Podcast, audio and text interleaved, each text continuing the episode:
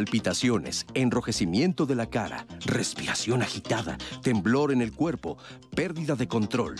Son manifestaciones de enojo, una de las emociones humanas que todos y todas experimentamos en algún momento. ¿Tú qué sientes cuando te enojas? El enojo puede manifestarse con diferentes niveles de intensidad, llegar a la ira y, por lo tanto, desencadenar violencia. ¿Cómo calmarnos cuando sentimos que estamos perdiendo el control? Quédate con nosotros porque te daremos herramientas para aprender a manejar el enojo. Hola, ¿qué tal? ¿Cómo están? Me da mucho gusto saludarlos y darles la bienvenida aquí a Diálogos en Confianza para hablar de este tema tan interesante que es cómo manejar la ira y el enojo. La verdad es que esta es una de las emociones más fascinantes que hay, porque es muy difícil hablar de ella. A las personas cuando les dices que quieres hablar de su enojo, por lo general, yo, si yo ni me enojo, ¿no?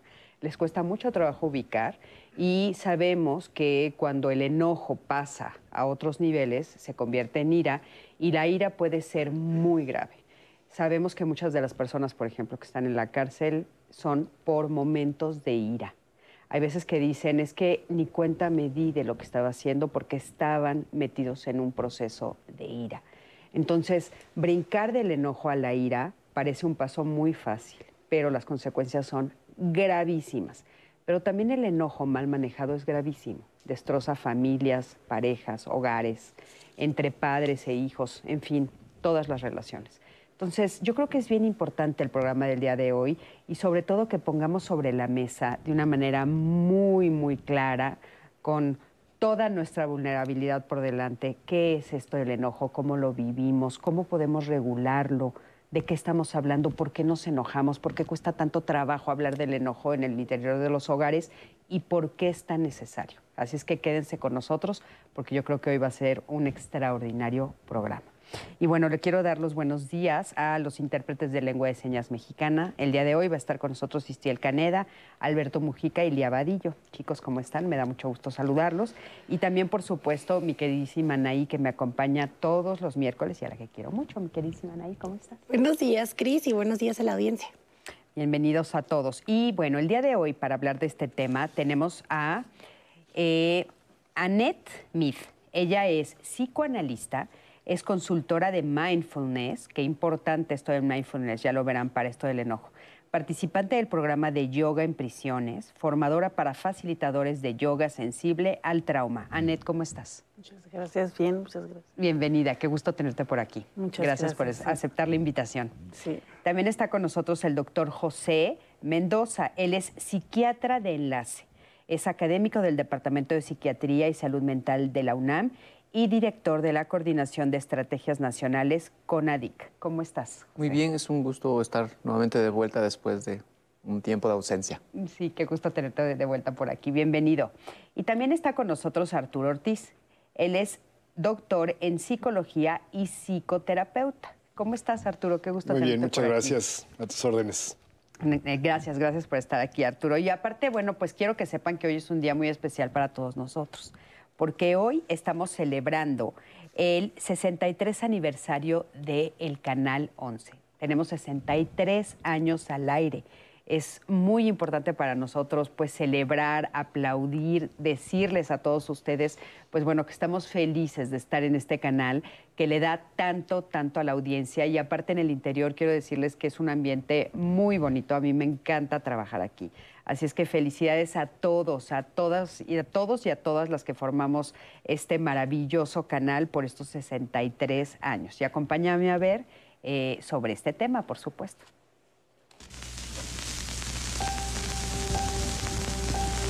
Hoy estamos de manteles largos porque hace 63 años inició sus transmisiones el 11, la televisora del Instituto Politécnico Nacional. El 2 de marzo de 1959, desde un pequeño estudio ubicado en el casco de Santo Tomás, se transmitió el primer programa que consistió en una clase de matemáticas impartida por el ingeniero Vianney Vergara. La idea original para la creación de esta emisora fue del ingeniero Alejo Peralta, entonces director del IPN apoyado por los ingenieros Walter Buchanan y Eugenio Méndez Docurro. Este último, como director de telecomunicaciones del gobierno federal, envió el telegrama que autorizó el inicio de transmisiones de la nueva televisora politécnica.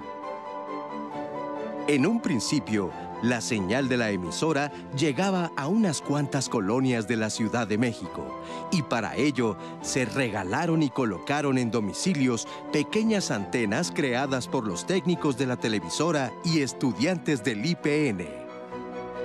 Desde el inicio de sus operaciones, el 11 se abocó a transmitir programas relacionados con las artes, la música, la literatura y las ciencias, todos acompañados de grandes personalidades.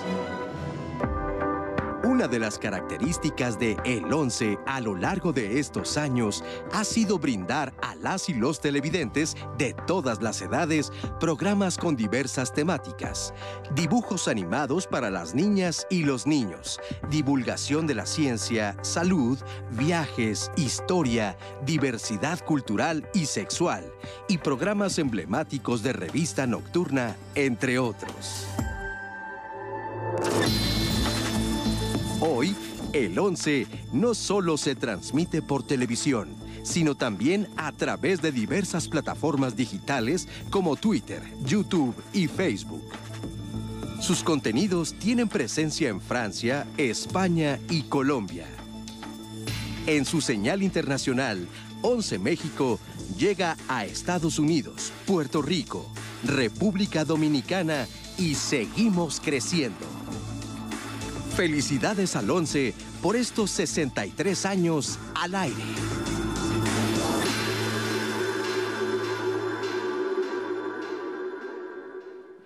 Qué emoción formar parte de esta historia. Y bueno, felicidades a todos y a todas los que estamos aquí en Canal 11. Qué emoción, la verdad. Y bueno, eh, también les quiero decir que el día de hoy tenemos en el centro de contacto con la audiencia, está, va a estar atendiendo todas las llamadas sobre este tema de la ira y el enojo, Alma Berta Valdés Hernández. Ella es secretaria de las Oficinas Generales de Neuróticos Anónimos y Atención al Público. Vamos a ver.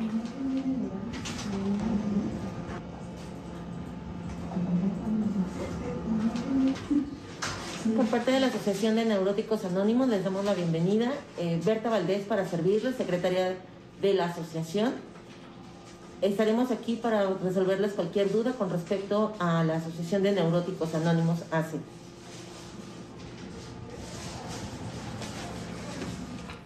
Bueno, pues eh, ya saben que entonces va a estar ahí recibiendo cualquier duda, llamada que ustedes eh, quieran hacer refiriéndonos a este tema del día de hoy. Y para empezar a hablar de este tema, quiero que me acompañen a ver el siguiente testimonio, por favor, de Víctor Lara. Él siempre se consideró como una persona pacífica, pero después se dio cuenta con los años pues, que no era así. Vamos a ver qué nos dice. Siempre pensé que yo era como una persona muy pacífica mismo porque me he vivido con una persona muy, muy miedosa, para mí lo más obvio fue vivirlo eh, con mis parejas, con mis distintas parejas, ver cómo mi enojo de inicial no era el mismo del enojo más adelante con los años, ¿no? Iba creciendo siempre, porque mis parejas no decían o no hacían lo que yo quería. Pero, pero me costó mucho tiempo lograr este entendimiento. Si no hiciera yo algo al momento de estarme enfadando, por ejemplo, violentar a alguien, agredir de alguna manera, o como he estado aprendiendo en los últimos años, que es retirarme y empezar a hacer respiración y todo eso, empiezo a sentir literalmente que algo horrible me va a pasar. Me vuelvo un observador eh, muy pendiente de mi cuerpo de mis creencias, de mis imperativos, mis mandatos, que tiene que ver con identificar qué, estoy necesitando, como por qué, por qué estoy decidiendo o queriendo resolver con enojo algo. Solía yo imaginar, solía yo fantasear con viajar al pasado de alguna manera y corregir un montón de, de, de violencias que he ejercido a lo largo de mi vida. Ahora en esta etapa de mi proceso ya no pienso de esa manera, eh, estoy sintiendo muchas emociones que creo que puedo adjetivar de positivas, muy bonitas pues, al, al, al, vivirme con una persona que necesita y que disfruta y que valora muchísimo este proceso de resarcir el daño. Siento yo un imperativo ahora de tener un cuidado muy especial, un acercamiento de ver qué pasó y, y a partir de identificar qué pasó, entonces viene todo un plan o todo un compromiso de parte mía de, de, de resarcir ese daño. Muchísimas gracias. Creo que es un proceso que nos suena familiar. Y a mí me gustaría que empezáramos diciendo, bueno, ¿cómo se siente el enojo? Arturo, ¿cómo se siente el enojo? Pues es muy difícil describirlo en palabras, pero todos lo sentimos aquí.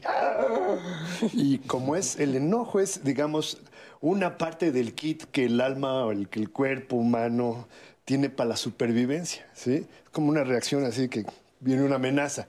Sin embargo, por ahí hay un autor, Edward Wilson, que es el papá de la biología moderna, dice, nuestra estructura psíquica, a pesar de que hoy tengamos tecnología súper sofisticada y vayamos a la luna y las redes, es de la edad de piedra. Uh. Entonces tenemos un aparato sí, psíquicamente muy primitivo, muy, ni siquiera tribal, pretribal, ¿no? O sea, de que yo primero y primero es el poder y primero soy yo. Y eso en esencia así somos, ¿sí? Claro, el que tener amigos, bueno, pues nos modula, ¿no? Tener este, la alfabetización en la escuela, pues nos modula. Mamá y papá nos van entrenando. Pero en nuestra esencia, digamos que, que la mente, como si fuera esto, tiene una, una, como un aduanero. Todo lo que llega hacia acá, ese aduanero, digamos que va filtrando. Cuando el aduanero o el ente con el que vemos nos dice, oye, viene peligro, nos ponemos así como que al tiro, como dice la banda, ¿no? y pretendemos responder para defendernos de esa percepción de amenaza. Sin embargo, el problema es que normalmente ese lente nadie nos enseña a calibrarlo. Y ahí es donde empezamos a sobrereaccionar porque nos sentimos amenazados de más. Claro. ¿Sí? La sensación de amenaza es a nuestra integridad emocional o a nuestra integridad física. Oye, Anet, pero ¿tú podrías describirnos qué se siente en el cuerpo? Ah, pues valdría bastante la pena poderse darse cuenta cómo se siente en el cuerpo, porque muchas veces uno ya está en el acto violento y a qué hora me enteré. Entonces, el cuerpo, de alguna manera, eh, se lo, yo empecé a sentir todo rígido, ¿no? Y empiezo a sentir, hay veces en donde hasta la postura, ¿no? O sea, si uno lo puede ver, estamos hablando ahorita de los humanos, pero uno lo puede ver con otros animales, uno se pone en una posición hasta amenazante, ¿no? Uh -huh. Porque lo que yo quiero es defenderme, o sea, yo entro en enojo, lo que quiero es defenderme, empiezo a trabar la mandíbula, empiezo a sentir, y, y lo dicen, siento cómo me está corriendo la sangre, cómo me sube la temperatura, ¿no? Uh -huh. Y uno lo puede ver, o sea, uno puede estar enfrente de alguien que aunque te diga que no está enojado, tú empiezas a ver cómo se empieza así, rojo a transformar, todo. ¿verdad? Sí, y literal hay unos que te dicen, yo vi negro o yo vi rojo, ¿no? Next, la ira. Sí. Entonces, ¿qué pasa con la tensión en el cuerpo? Porque además, si uno le empieza a poner atención al cuerpo, uno puede empezar a, digamos, por decirlo así, a ir interceptando, ¿no? Por medio de estas sensaciones, qué está pasando conmigo, qué está pasando en la situación que me estoy enojando, ¿no? Uh -huh. Aquí hay algo que no anda bien. Puede que no lo esté entendiendo, pero sí sé que me estoy enojando. Fíjate ¿no? que... Porque es importante, uh -huh. ¿no? Eh, sí. Ubicarlo del cuerpo. Es, el cuerpo es como si fuera un termómetro que me anuncia, que me avisa, que si yo, si yo aprendo a, a verlo, dónde estoy, si estoy en, la, en el enojo. Yo creo que la ira ya nos describieron que es negro y ya no ves nada, pero antes sí, ¿no? Fíjate que hay una, una historia muy particular en el proceso neurobiológico y cómo ocurre cuando tienes este disparo, o sea, cuando tu cuerpo logra identificar esta, esta respuesta que nos dice Arturo, que, que ya te está alterando, que ya te puso con Net, que ya estás tenso, que ya... Tú no te das cuenta. Así, ¿no? uh -huh. Tú no te das cuenta porque hay una, hay una cuestión dentro del cuerpo que necesita anular la conciencia para que puedas responder e incluso ponerte en riesgo para defenderte. O sea, Entonces, es norm- no ¿es te das natural? cuenta. Es, es natural, es completa y absolutamente natural, es una de nuestras emociones naturales y de hecho es a veces muy necesaria, o sea, ha sido necesaria para nuestra supervivencia como especie. Como decías, ¿no? Pues como especie nos hemos defendido desde que corríamos, decía, ¿no? Nosotros corríamos unos de los otros y antes corríamos delante de los mamuts, ¿no? Pero sí, esto, esto que decías eh, me pareció extraordinario, ¿no? Yo quiero ir al frente, como cuando vamos en el tráfico, ¿no? Sí. Yo paso, ¿no? Yo paso, ¿no? Y ahí puedes pasar ahí horas Pero- sin darte cuenta. O sea, porque si te, tuvi- te tuvieras tantito, como dices, o sea, prende la luz, toma conciencia de qué está pasando, a lo mejor estoy enojado. Sí, y porque- también cuando estás con el otro. A ver, José, nada más me preocupa algo que dijiste ahorita. O sea, eh, cuando yo empiezo a enojarme, cuando empiezo a tener estas reacciones que Anet nos describió, dijiste, no me doy cuenta. Entonces parecería que yo no tengo forma de regular el enojo si Eso no lo- me doy cuenta. Es lo que tenemos que aprender. Hacia ahí porque vamos. eso es precisamente hacia donde nosotros tenemos. O sea, Exactamente. es lo natural es no darse cuenta y lo que nosotros hacemos para poder vivir bien, sabiendo que vamos a seguir enojándonos, es a reconocer el momento en el que nos enojamos. Y para eso sirve mucho el termómetro que decías. O sea, el termómetro es, oye, ¿qué identifico? No? O sea, ya estoy tenso. O sea, ¿por qué estoy tenso? Si no tendría por qué estar tenso. Voy en el tráfico. Dices, ah, ok, cálmate. Respira, o sea, la, la- la- mágica historia de respira significa, no sé, cambia tu atención, ponla en otro lugar, respira. Y entonces tienes la oportunidad para darte cuenta que estás enojado y buscar una solución. Ah, ok, el entonces termómetro es súper importante. sí podemos decirle al público que nos está viendo que sí hay un momento en el que sí puedo tener la forma, las maneras que las vamos a ir viendo de poder sí tener control sobre el enojo. Sí, precisamente, exactamente esos síntomas que nos mencionaba Net. Cuando ya empiezas a notar, primero, cuando estás hablando en una discusión, las palabras no salen de la misma manera o quieres elevar la voz. O sea, si eso ya lo empiezas a notar, alerta. Si sientes como que ya estás tenso, como que ya estás doblando los músculos o incluso te sientes ya incómodo en la posición en la que estás, alerta. Si empiezas a sentir que tu, que tu frecuencia cardíaca aumenta, que tienes que respirar más rápido, alerta. Y esos síntomas que se pueden identificar de manera muy elemental pueden ser un buen dato para tomar un tiempo y pensar si en realidad no estaré enojado y puedo tratar de, de controlarlo a través de alguna otra técnica. Claro, o sea, podríamos decir que entonces hay algunos pasos antes que Sí, puedo dar. Sí, mira, hay muchos niveles en los que podemos incidir en la mente, ¿sí? El más, eh, no es que sea malo o bueno, el, pero el más superficial es el que tienes la compañera aquí en la caseta, son las terapias de apoyo, que es, este, por ejemplo, los grupos AA, NA, etcétera. Inciden en la mente humana en la parte más superficial, pero puedes contener el conflicto que está ahí, ¿ok? El segundo nivel serían las terapias reeducativas, que es la mayoría. Mindfulness, de lo cual vamos a hablar yo, etcétera. Millones. Cada año en Estados Unidos se patentan más de mil, que es lo mismo, pero revolcado. Pero esa es la mayoría de las terapias y te ayudan a este tipo de cambios que los puedas identificar y contener y, eh, bueno, aprender habilidades alternativas. Y lo más profundo, que es mm, lo menos usado, pero también hay para quien le funciona, serían las reconstructivas. Las reconstructivas, básicamente las derivadas del psicoanálisis, hay mil- miles también de sabores y colores, porque ya van a reformular los lentes, lo más profundo con lo que uno reacciona. Claro. En- digamos, pero en términos prácticos, la- las del segundo nivel son los que la gran mayoría de la población le son prácticas. Y para entrar y resolver problemas de la vida diaria, por ahí nos vamos. Claro. Vamos. Oigan, ahora me gustaría que nos describieran un poco eh, las eh, formas en las que se expresa comúnmente el enojo. O sea, ya dijimos cómo lo sentimos en el cuerpo, pero, ah, ok, ¿cómo podemos identificar sus acciones? O sea, la gente cómo reacciona cuando está enojado. O sea, ¿cómo sabe que está enojado? No, O no, ¿cómo tú te das cuenta que alguien Claro. está enojado? ¿Cómo, Ah, ya. ves Claro. que, o sea, Sí, dices, sí, yo no me doy sí, cuenta, sí. ¿no? Sí. Pero O yo no es me que, enojo. o yo no me enojo. Sí, y los de afuera se dan cuenta, entonces... Menos el autor. Exacto. Sí, ten Entonces, gorilas, ¿qué vas. haces cuando tengo gorilas? Como dice Exacto. Por ejemplo, en los niños te puedes dar cuenta porque empieza el berrinche, ¿no? O Ahí está, sí. se destapa la tapa de la frustración, la tolerancia, ¿no? Bye. Ajá. Y entonces tienes un berrinche ahí espantoso y muy probablemente a veces el niño no sabe lo que le está pasando, ¿no? Entonces tú le tienes que enseñar a saber qué es lo que está viviendo, qué es lo que está sintiendo y cómo puede modularlo, ¿no? Ahora, el asunto es que cuando esto ya es como un adulto, ¿no? O sea, por supuesto que si hay gente que empieza a tener, empieza a subir el tono de voz, por ejemplo, o la postura que está teniendo, también el vocabulario que empieza a tener, ¿no? De repente tú puedes tener una conversación muy amigable y algo se detona en el otro que lo está enojando y empieza a soltar ahí un vocabulario o un léxico o el discurso que dices, wow, aquí hay algo que no está bien. Y bueno, pues sí, podemos llegar a los golpes y a la violencia, ¿no? Sí, también hay gente que se este, para, ¿no? En amenaza. Se para, y bueno, hay unos que si hacen bien se paran y dicen, o sea, yo me tengo que salir porque me estoy poniendo muy de malas, ¿no? O sea, azotan puertas, eh, pegas en la, no rompen objetos, pegas en la, ¿no? Sí, en, el coche empiezan a dar acelerones, empiezan a frenones, a cerrarse a todo mundo, a quererse pasar el alto, a mirarte feo. A ver, a ver, a ver. Ahora, fíjense, todo esto que ustedes están describiendo, pues todos los que estamos aquí decimos sí, sí, sí, pero nuestro testimonio dijo algo que por eso se los pregunté, dice, yo no me enojaba es que el autor es el último, como dijo compañero. Mira, la mente tiene un, pedacito que es lo no consciente, ¿sí? lo instintivo, entre otras cosas.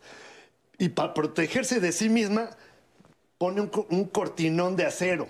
Entonces, haces cosas sin que seas consciente, ¿sí? Vamos entendiendo que la conciencia es como, un, digamos, como este puñito, y el resto de la mente es el edificio. Entonces no podemos reducir todo el edificio a lo que veo, a lo que me doy cuenta. La mayor parte de la operación de la mente es fuera de la conciencia. En ese nivel inicia el enojo. El enojo se inicia porque nos tocan miles de cosas que a lo mejor ni siquiera sabemos, pero que traemos y nos ponen susceptibles. ¿sí? Lo que buscamos en este programa es enseñarte, oye, la dinámica del fenómeno es este, y aquí donde está el ente puedes incidir. Hay muchos puntos, pero ahorita donde está el lente de cómo ves las cosas y de cómo reaccionas, sí lo podemos contener. Exacto, entonces, exacto, y entonces por eso a mí me gustaría que la gente supiera por qué suelo, o sea, los seres humanos, ¿por qué negamos que nos, enojamos? O sea, socialmente está mal visto, nos castigan en la casa, o sea, ¿por qué negamos? Porque es algo que negamos aunque sabemos que es natural que es una emoción humana y que la tenemos todos. ¿Por qué la negamos? Fíjate que mencionaste hace también en este mismo momento eh, algunas situaciones sobre nuestras emociones se, modulan por, o sea, su expresión no necesariamente es la expresión normal, o sea, se modula socialmente. O sea, ni el miedo ni, ni, la ira son fáciles de, expresar de forma correcta. Y muchas veces a lo largo del tiempo en esta construcción veíamos, ¿no? El niño no lo modula, lo suelta. Y entonces el niño tiene que aprender qué hace con eso. Y a veces te enseñan, a veces no te enseñan. Y entonces eso te convierte en un adulto de ciertas maneras para expresar tu ira, para expresar tus emociones. Muchas veces o la expresas o la reprimes o a lo mejor ya aprendiste a tomarte un tiempo, calmarte y buscar una respuesta, que podrían ser tres opciones distintas de trabajar, ¿no? Que yo creo que, que, a lo largo del tiempo va cambiando. Y hay un punto importante que creo que tenemos que ir conceptualizando. A lo largo de la línea de la vida, todos tenemos diferentes formas en las que vamos a ir modulando nuestras emociones. Y yo creo que socialmente cada uno está afectado de manera distinta. O sea, no está bien visto que te enojes en público, por ejemplo, ¿no? Entonces te lo reprimes, ¿no? Y eventualmente llegas a tu casa y sale toda la ira, ¿no? Y entonces es el punto, nunca reconociste que esta situación pasaba porque sabes que hay un fenómeno social que no te permite identificarlo. Oigan, pero no les pasa a ustedes, es que en el interior de sus casas inclusive, o sea, yo por ejemplo, me pasa mucho y si mi hija me está viendo, perdón por ponerte en evidencia, pero le digo, amor, ¿te estás enojando? No, me estoy enojando. Eso es clásico. O sea, sí. no pasa, o sea, te estás enojando, pero ¿por qué? ¿Por qué negamos que nos estamos enojando? Lo negamos porque la mente necesita preservar su estabilidad. Entonces tiene muchos mecanismos. Uno que se llama negación, represión, eh, transformación en lo contrario. Hay muchos mecanismos, se llaman en psicología mecanismos de defensa. La meta de los mecanismos de defensa es que hacia adentro yo me perciba cool o ecuánime. Aunque hasta afuera esté yo explotando y toda mi banda amiga, oye, ya bájale, compadre, ¿sí? Pero es un mecanismo de autoprotección, ¿sí? De supervivencia también, aunque implique la anulación de la percepción de mí mismo. Por eso se explica, por ejemplo, mucha de la población de las cárceles hizo un delito sin que se diese cuenta al calor de la ira, de la rabia, de la impotencia, del enojo que la mente anuló. Eso es lo complejo de estos Además, temas. Claro, es lo. Sí. También tiene que ver con un asunto de aceptación, ¿no? O sea, estás en un lugar en donde la sociedad de alguna manera tiene algunos estatutos de comportamiento y entonces, si yo quiero ser aceptado, necesito mantener esos estatutos. Entonces, yo no me puedo enojar. Todos nos enojamos. O sea, Exacto. para que yo pueda manejar mi enojo, primero tengo que reconocer que me Que voy a enojar. Sí o sí, me voy a enojar. El ¿no? enojo existe. O sea, existe, me va a tocar. Qué interesante porque están hablando de cosas diferentes que son conjuntas y que todo esto nos hace ser, o sea, tan diferente hablar de, tan difícil hablar del enojo, ¿no? Vamos a ir a un corte, en un momentito regresamos, quédate con nosotros, estamos en Diálogos en Confianza.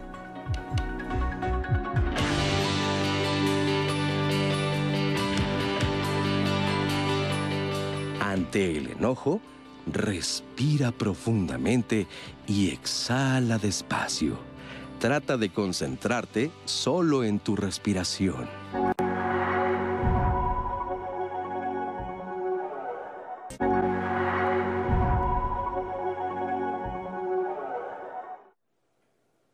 Ya estamos de regreso con ustedes y antes de seguir con el tema del día de hoy, quiero decirles o más bien hacerles una pregunta. Yo sé que todo el tiempo estamos consumiendo cosas, es muy fácil que estemos comprando todo el tiempo, pero antes de eso quiero que ustedes se detengan y se hagan dos preguntas. La primera, ¿ustedes saben cuál es el proceso de creación del producto o del bien que estamos comprando? Y una segunda pregunta que no sé si ustedes se han hecho, que después de que consumimos algo, lo que sea, lo tiramos, y ustedes saben qué pasa después de que se deja de consumir o que se tira ese producto.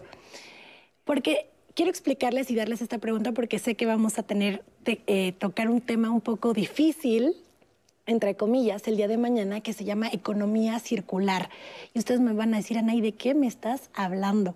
Bueno, parte de la economía circular lo que propone o lo que les está lo que propone en nuestra economía es que el tiempo de vida de los productos se alargue mucho más, porque comúnmente lo que hacemos es que se tira el producto se acaba y generamos basura. Se tira, se consume, se tira, se consume, se tira. Esta es una economía lineal. La economía circular lo que propone es que una vez que se termina su primer uso, tenga una segunda vida y el tiempo de vida lo más que se pueda. Yo sé que van a ser muchísimas dudas de Anaí lo intentado o los que no han escuchado nada sobre economía circular. No se preocupen porque lo vamos a estar hablando el día de mañana. Así que conéctense si tienen dudas sobre ese tema o les interesa. Economía circular, tirar o reparar las cosas. Así que no se lo pierdan. Y ahora sí, del tema del día de hoy, me encanta verlos superactivos.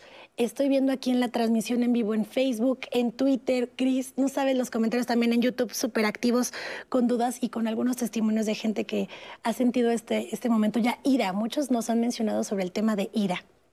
Y antes de eso, quiero recordarles a ustedes que tenemos la línea disponible para ustedes en el 55 51 55 51 66 4000. La línea telefónica está con ustedes Alma Berta Valdés Hernández. Ella es secretaria de las Oficinas Generales de Neuróticos Anónimos y va a estar atendiendo sus llamadas. Les pido que por favor marquen este número porque les van a estar atendiendo, así que no lo duden. Y ahora sí, de sus comentarios.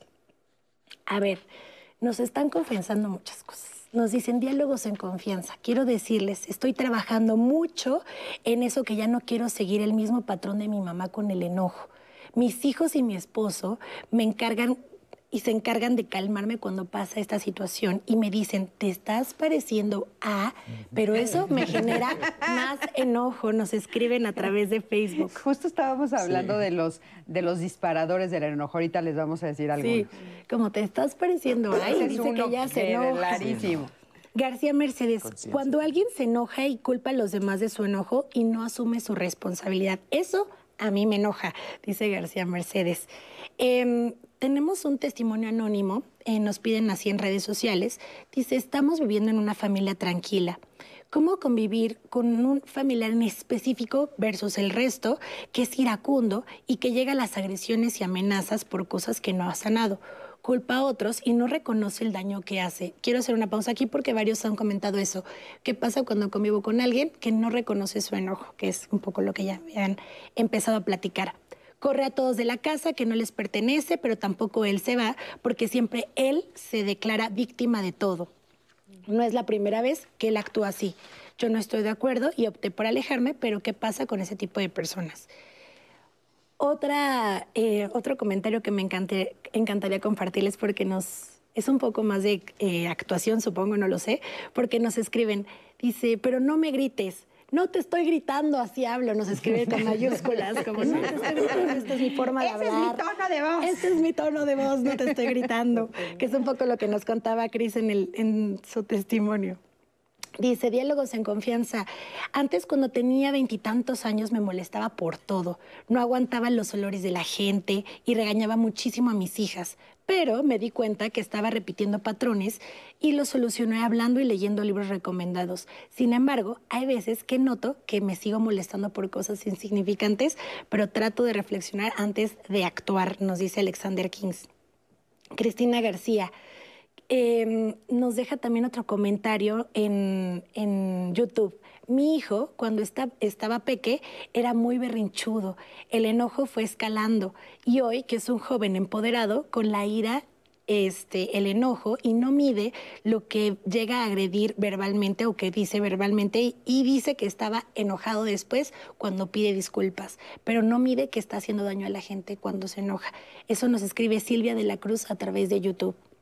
Yo creo que ese es el como el general, ¿verdad? O sea, Claro. el daño que hace el enojo a la otra persona, ¿no? En el a momento, ti mismo claro. también. Sí.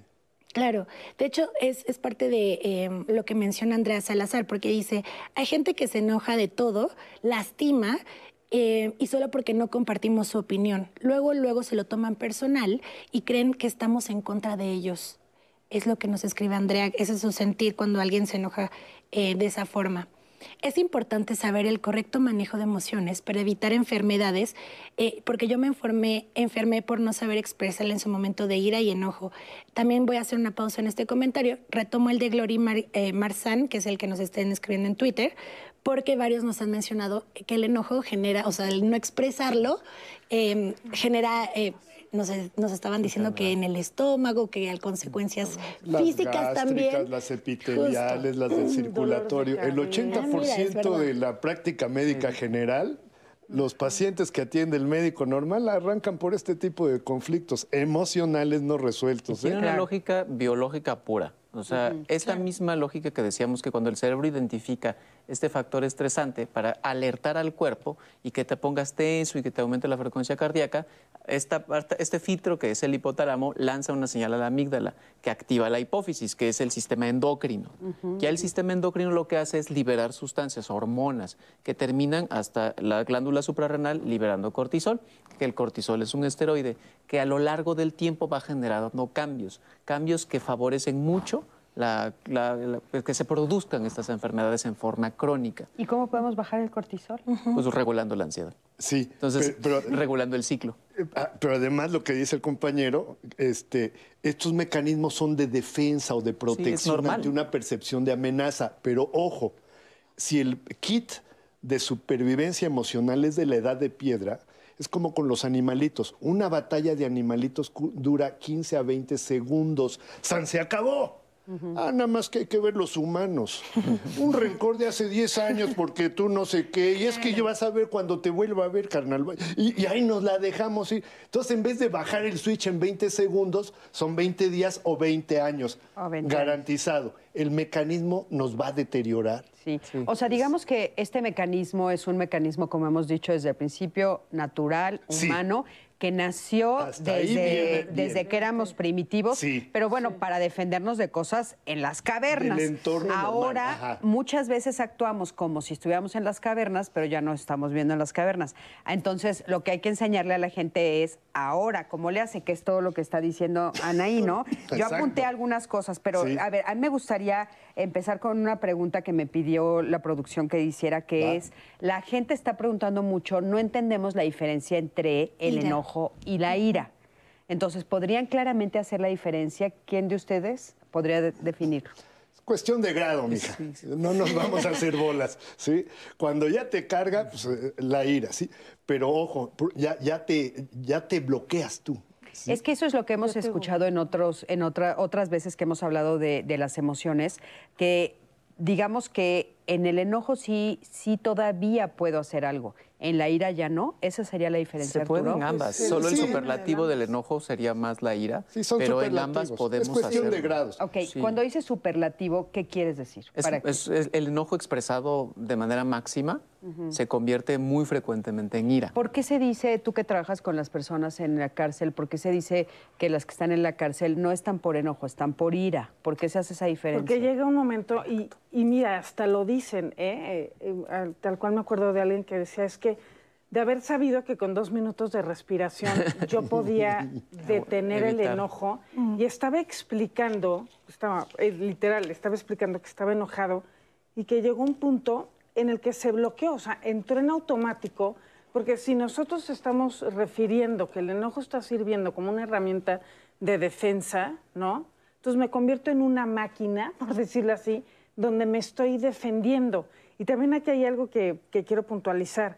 Yo puedo estar enojado y bajar el enojo, pero si yo permanentemente me siento en amenaza, o sea, tengo mi, este, mi sistema nervioso secuestrado en modo amenaza, yo voy a vivir también permanentemente defendiéndome. estado de alerta. En estado de alerta. Y ahí es en donde la ira cada vez se empieza, cada vez empieza a escalar el enojo. Quizás. Y los niveles de ira pueden llegar a un homicidio o a un suicidio. A ver, Anet, ahí me gustaría hacer una pausa para que nos explicaras en qué, de- pero de manera muy puntual, en qué, en qué formas o cuándo, en qué momentos yo puedo estar viviendo en este extremo, en alerta. O sea, a mí se me ocurre, por ejemplo, estas colonias donde pues el narcotráfico ya los Sí. tiene secuestrados, ¿no? ¿De qué Totalmente. otra manera? Porque no necesariamente es así. Tal vez en el interior de mi casa uno de mis familiares me tiene secuestrada así.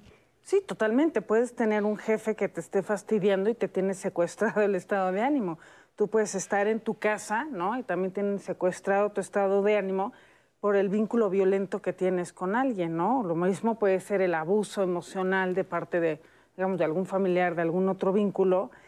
El asunto aquí es... un abuso sexual, por un ejemplo, abuso todo el tiempo que esté sometiéndote, ¿no? este, Sí, y además aquí el asunto es que, bueno, eso ya también va a generar algún tipo de decisión mucho más grave, ¿no? O sea, si esto es permanente, ¿no?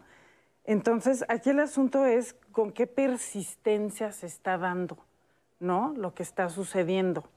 Porque no es lo mismo un evento que, como lo estás diciendo, cuando ya es seguido. Y fíjate Sí. que, que en que- eso hay un punto sí. muy importante en, en el hecho de cuando te acostumbras a estar enojado.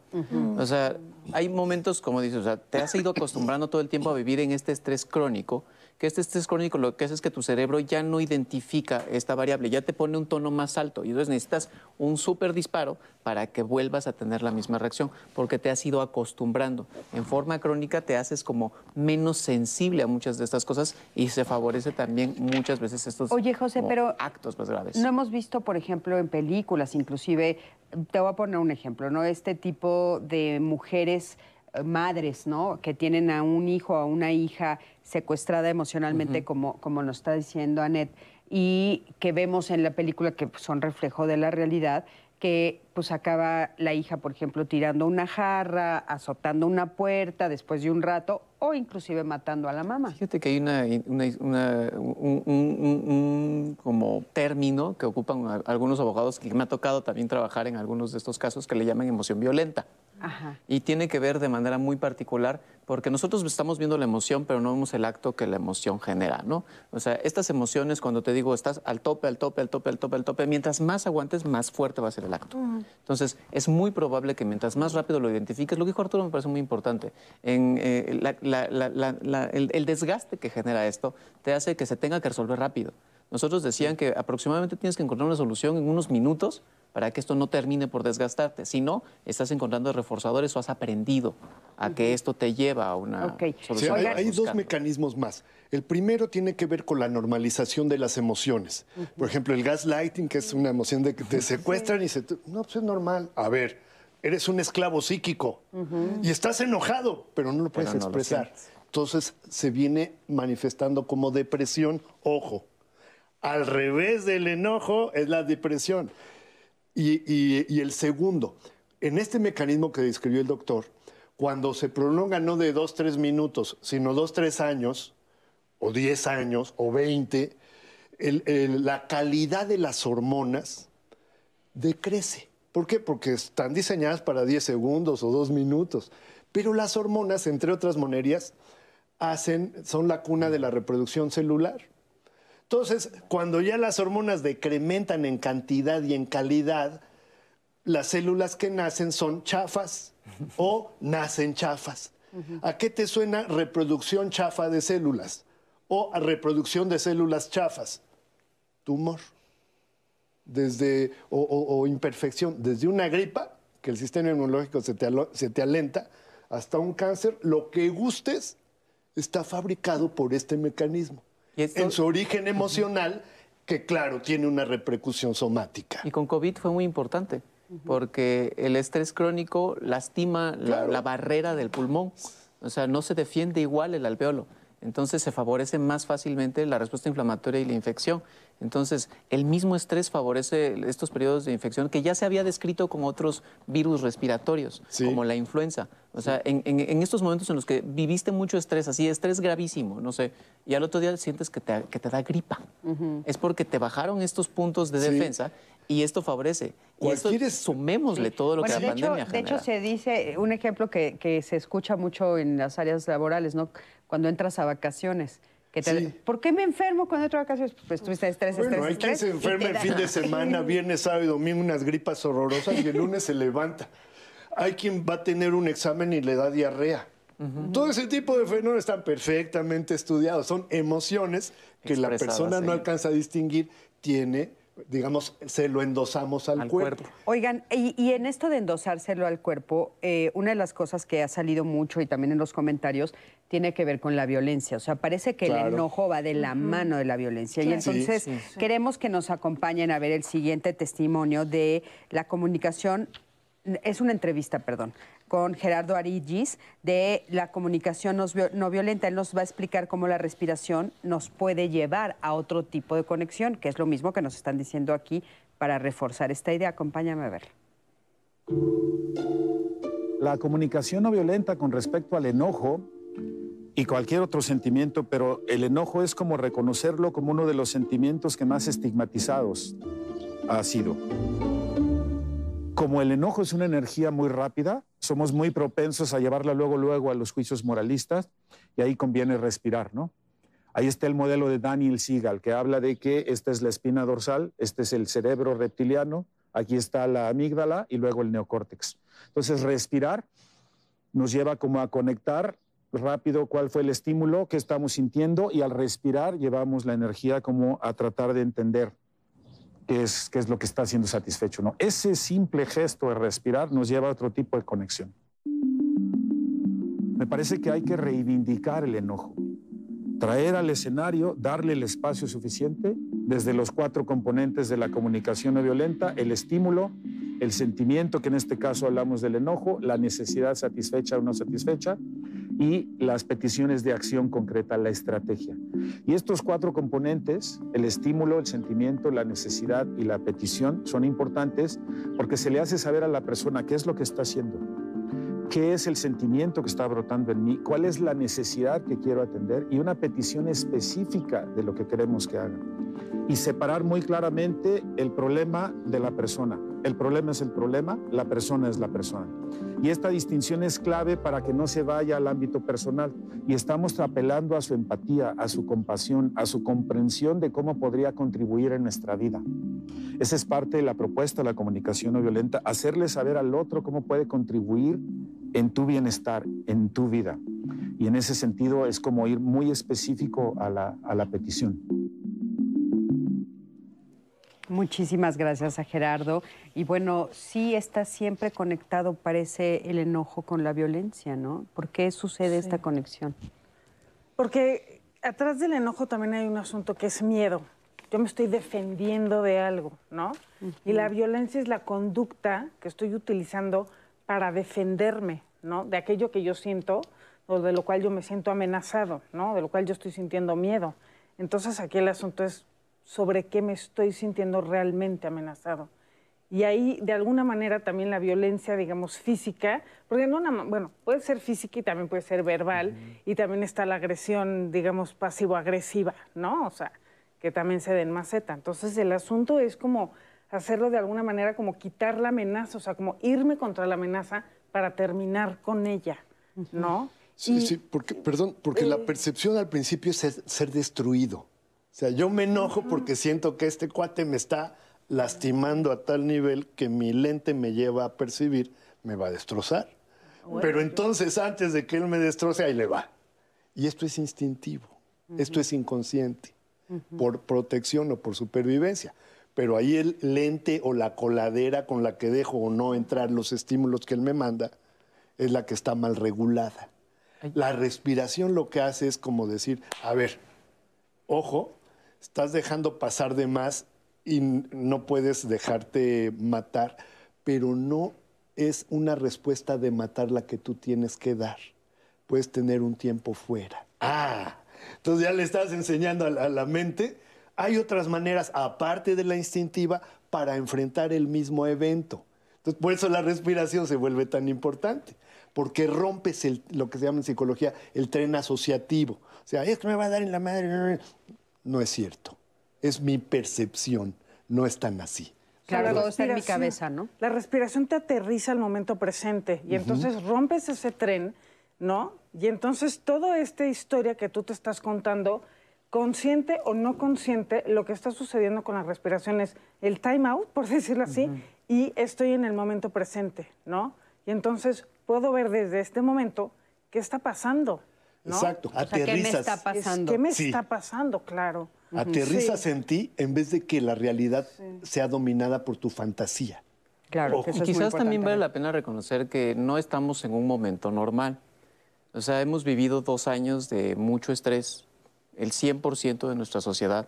Entonces, es muy frecuente que vivamos con más estrés, que tengamos esta expresión social de nuestro enojo a la primera posible causa de frustración que me genera. O sea, no me dejó pasar mi enojo, ¿no? O sea, en la interacción nosotros que a veces trabajamos en el servicio público, ¿no?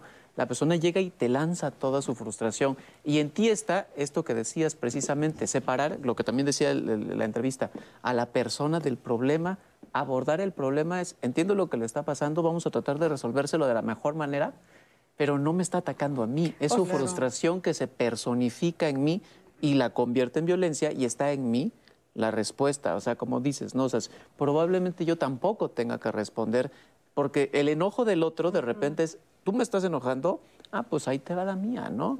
Sí. Y es como, pues por mí te pago, ¿no? Pues, ent- pues, si hubiera estudiado estaría aquí, Exacto. ¿no? O sea, y estamos en este diálogo en el que terminamos fomentando un, un ambiente violento. Oye, La otra- y, y la otra- perdón, nada más una, una pregunta. O sea, ahorita en esta época de pandemia, ¿se ha visto un incremento en, que sí. en enojo? Y, y- y llamo a esto, igual nosotros de- desde CONADIC tenemos la línea de la vida, es el 800-911-2000. Eh, a lo Que largo se del tiempo, estableció en se- pandemia, ¿verdad? Se, se estableció antes, pero se hizo general durante la pandemia para trabajar en todos estos tipos de experiencia y también relacionados con COVID. Incrementó mucho la- los casos de violencia reportados.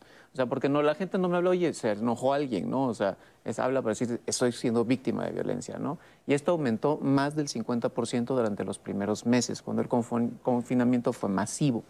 Ya a lo largo del tiempo no nos lo reportan, pero sigue. O sea, nosotros seguimos viendo una gran cantidad de violencia. No necesitas mucho para entender que la violencia sigue presente, ¿no? Pero sí, sí creo que, que lo que nosotros hemos visto desde la línea de la vida ha sido un incremento que primero fue exponencial y luego ya fue sostenido hacia la baja. Y Sostenido. continuo, sí, pero no, Eh, no ha ¿nos bajado puede- al- a la época a la ¿Cómo- normal. ¿Cuál es el número? eh, supo- seguramente lo vamos a poner en pantalla también, pero de la línea de la vida, dijiste Es ahorita el el número. 800-911-2000. Se llama la línea de la vida, pueden también entrar por internet, pero si no, el número es 800-911-2000. Ahora, eh, ahí está, ya está en pantalla, ya lo pueden ustedes tener eh, a la mano. Y ahora, eh, dijiste algo que, me, que también creo, creo que se han ido uniendo palabras que son importantes para nuestra audiencia, que es, eh, junto con, con esto del enojo, el miedo, dijeron, la frustración, dijiste ahorita. Y entonces, estos primeros meses fueron de mucha frustración. Sí, no podíamos, o sea, nosotros no tuvimos opción. Y aparte, es, yo no tuve opción, pero nunca me puse a pensar que tú tampoco. Entonces, de repente yo estoy en mi casa, vivo con mucha frustración el tener que trabajar sabiendo que mis hijos tienen que estar en la escuela y también sabiendo que, que, mi pareja también tiene que estar ahí y que también tiene que trabajar. Y toda esta historia convive, o sea, mi frustración no sabe dónde encontrar respuesta, porque pues yo no tengo ese espacio que normalmente tenía para desempeñarme, ¿no? Y a veces mi frustración es, oye, ¿te puedes mover tantito para acá porque sales en mi entrevista? Entonces es como, y ya sale la frustración. No tiene sentido el punto de relación. El problema ni siquiera está relacionado con el otro. Es mi frustración de que tuve que estar en condiciones que yo nunca decidí y sometido a esta, a esta espiral, digámoslo así, de violencia. Y otro, otro punto que me llama la atención mucho, que lo han dicho mucho, Arturo, es no veo al otro. O sea, no veo, no veo, no veo. Entonces, en este confinamiento que estuvimos todos encerrados, fuimos puros ciegos metidos en nuestras casas. Sí, y desafortunadamente eso potencia lo que la patología preexistente, ¿sí? Los humanos estamos innatamente diseñados para la interacción. Si la pandemia nos restringe la interacción, primer enojo. Pero además, ya nos llevábamos mal. El 80% de las familias de antemano se llevaban mal pues es corregido y aumentado, doble enojo. Pero además, ¿quién sabe cuándo vaya a terminar, compadre? Pues agrégale tercer enojo. Y además, ¿quién sabe dónde están las vacunas? Ah, pues cuarto enojo. Y ahí súmale lo que gustes, digas y mandes, ¿sí? Uno de los trucos para manejar esto es, decir, es tomar el lenguaje, ¿sí? Es que tú eres un enojón. A ver, no podemos admitir eso. Cuando tú le dices a alguien, tú eres un enojón, estás asumiendo que su alma y cuerpo son innatamente y ya nunca van a cambiar. Y eso es falso. Todos los humanos cambiamos. La mente cambia. Las terapias promueven el cambio. ¿Qué hizo? Una conducta en particular, a lo mejor no te pareció o lastimó de más o no era apropiada al entorno, etcétera.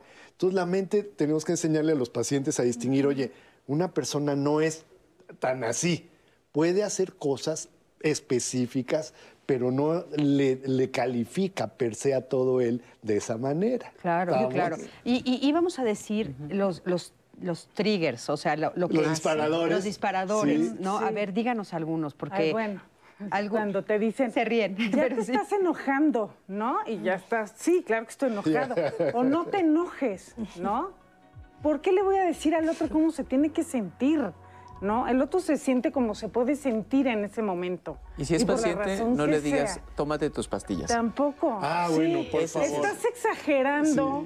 Este, ¿y por qué o sea, que te diga en tu familia, porque saben que tomas pastillas. Tómate tus pastillas que no te están sirviendo. Eso es, condenarlo a un, ostracismo horrible. Sí, lo estás condenando. Es el chivo expiatorio, entonces. Y además la otra cosa con las pastillas es que le está diciendo, como tú eres un inútil, necesitas un objeto externo.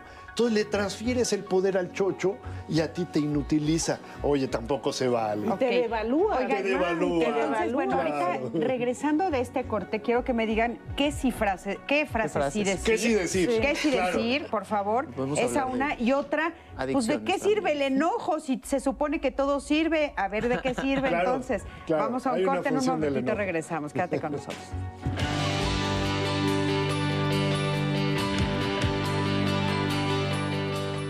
Cuando sientas que el enojo te rebasa, cúbrete la cara con un cojín y grita con todas tus fuerzas.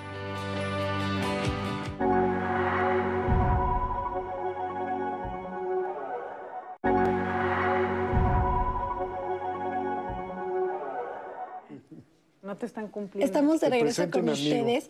Quiero agradecerles porque aquí tenemos toda una conversación del tema del enojo. es que em, nos acordamos de todos los de todos los disparadores que te hacen enojar y empezamos ya a enojarnos, oigan. Porque es algo en el que nos podemos identificar y me encanta y la audiencia nos ha escrito muchísimo y quiero agradecerles como siempre su participación y así como están participando en este programa del enojo, yo quiero invitarles a que participen con nosotras el siguiente miércoles. Yo de verdad les digo que va a ser un programa precioso. Em, ustedes eh, saben que a lo largo de la historia las mujeres hemos vivido en un modelo que nos han impuesto, em, eh, incluso a lo largo de la historia, estas decisiones de cuáles eran nuestros derechos y, o sea, tomaron decisiones por las mujeres y ellas perdían o perdíamos la oportunidad de tomar estas decisiones. La verdad es que ha sido esto a lo largo de la historia. Es verdad que ahora tenemos acceso a muchas cosas las mujeres gracias al legado de aquellas que levantaron la voz cuando se debió de levantar la voz y hoy por hoy se sigue haciendo. Em, es importante no olvidar todo lo que hemos vivido a lo largo de la historia y de lo que se ha luchado por estar hoy en los eh, beneficios y derechos en los que ya tenemos las mujeres hoy en día y seguir luchando y alzando la voz para tener eh, pues todo lo que ser conscientes de los derechos y de la toma de decisiones que podemos tener como mujeres. Así que no se pierdan el programa del siguiente miércoles, Memoria en Femenino. Va a ser un programa precioso y pues arrancamos marzo con todo porque es todos los meses son nuestros meses, pero M de marzo, M de mujer. Así que no se pierdan el siguiente programa. Los esperamos y las esperamos. Ahora sí, de las conversaciones para hacer platicar más a los especialistas, a Cris, con más testimonios. Eh, hablaban de la pandemia, ya lo abordaban previamente, y Claudia Peñalosa se sumó a sus comentarios y nos comenta, nos comenta, la pandemia que eh, me enfrentó a mi enojo y se transformó en ciertos eventos en ira y violencia, cada vez de una manera distinta con mi entorno, con mi familia, y lo más delicado, afectó mi salud. Eh, Briana Corona dice, cuando yo me enojo, mi manera de explotar es el llanto. Este me encantó porque varios también han comentado y yo la verdad, Briana, me, me identifico contigo. Y no es con ciertas personas, sino que es con todas, en cualquier situación. De verdad, cuando me enojo, empiezo a llorar, como si me bloqueara el no poder ganar y no poder contestar o responder, o porque no entienden mi enojo. Eh, ¿Cómo puedo manejar sin llegar hasta mi límite? Les dejo esta de Briana porque tenemos más preguntas. Elisa González, Elisa González Osorio nos dejó a través de llamadas. Em, ¿Cómo puedo resolver un conflicto de enojo contra uno mismo? Otra pregunta también súper interesante. ¿Es verdad que detrás del enojo se oculta la tristeza y la falta de reconocimiento? Ya les estoy dejando mucha tarea a los ya especialistas. Ya estoy apuntando, ya les estoy apuntando. Em, me voy a ir ahora con este, testimonios para que ya se queden esas preguntas de tarea. Dice, mi mamá se enojaba y nos aventaba cosas, a mi papá le aventó sandías, a mí una vez me aventó un sartén y se enojó más porque yo me agaché y no me pudo pegar el sartén. Ya se le bajó el enojo y nos decía, ay, perdonen, perdónenme nos escriben a través de Facebook. Otro testimonio que también nos dejaban es que se los cuento porque otra vez son, agradezco nuevamente esos testimonios, pero esos son muy largos, entonces los voy a parafrasear. Es este testimonio en donde una niña em, se enojó mucho, su hija se enoja mucho con su maestra, al parecer le puso una calificación más baja de lo que la, su hija esperaba y la niña explotó, al parecer tenía como esta, esta bandera de excelencia de conducta y de la nada la niña explota y le empieza a gritar a la maestra y la, llamaron a la escuela porque este pues su hija había hecho llorar a la maestra del enojo de que pues no le habían dado la, la calificación que la niña deseaba pero que nunca en su vida había tenido ese tipo de comportamiento, entonces se convirtió en ira en ese momento cuando le dijeron que no era la calificación correcta. Y bueno, otro de los comentarios que han sido recurrentes es en temas familiares, ya leímos el del sartén, pero también en otros conflictos en donde indican que su mamá, su papá, y que dicen no quiero parecerme a, es, ha sido eh, concurrente en nuestros comentarios. Y es algo similar a lo que vamos a ver en el testimonio que tenemos preparado para ustedes, en donde Yesenia nos cuenta cómo ella tenía acumulado este, este enojo, esta, eh, esta por así decirlo, con su familia, pero que esto permeó en otros círculos, no solamente ya con su familia, sino en su vida. Entonces vamos a ver el testimonio de, de Yesenia y ahorita contestamos todas las preguntas que tienen ustedes. Pues me tocó nacer en una familia disfuncional y pues yo crezco eh, enojada con la vida, con las circunstancias que me tocaron vivir, con mis padres, con mi madre, que fue con la que conviví más. Yo estaba resentida y que ese enojo pasado por lo que me dio y no me gustó o por lo que no me dio que yo pensaba que, que merecía, ¿no?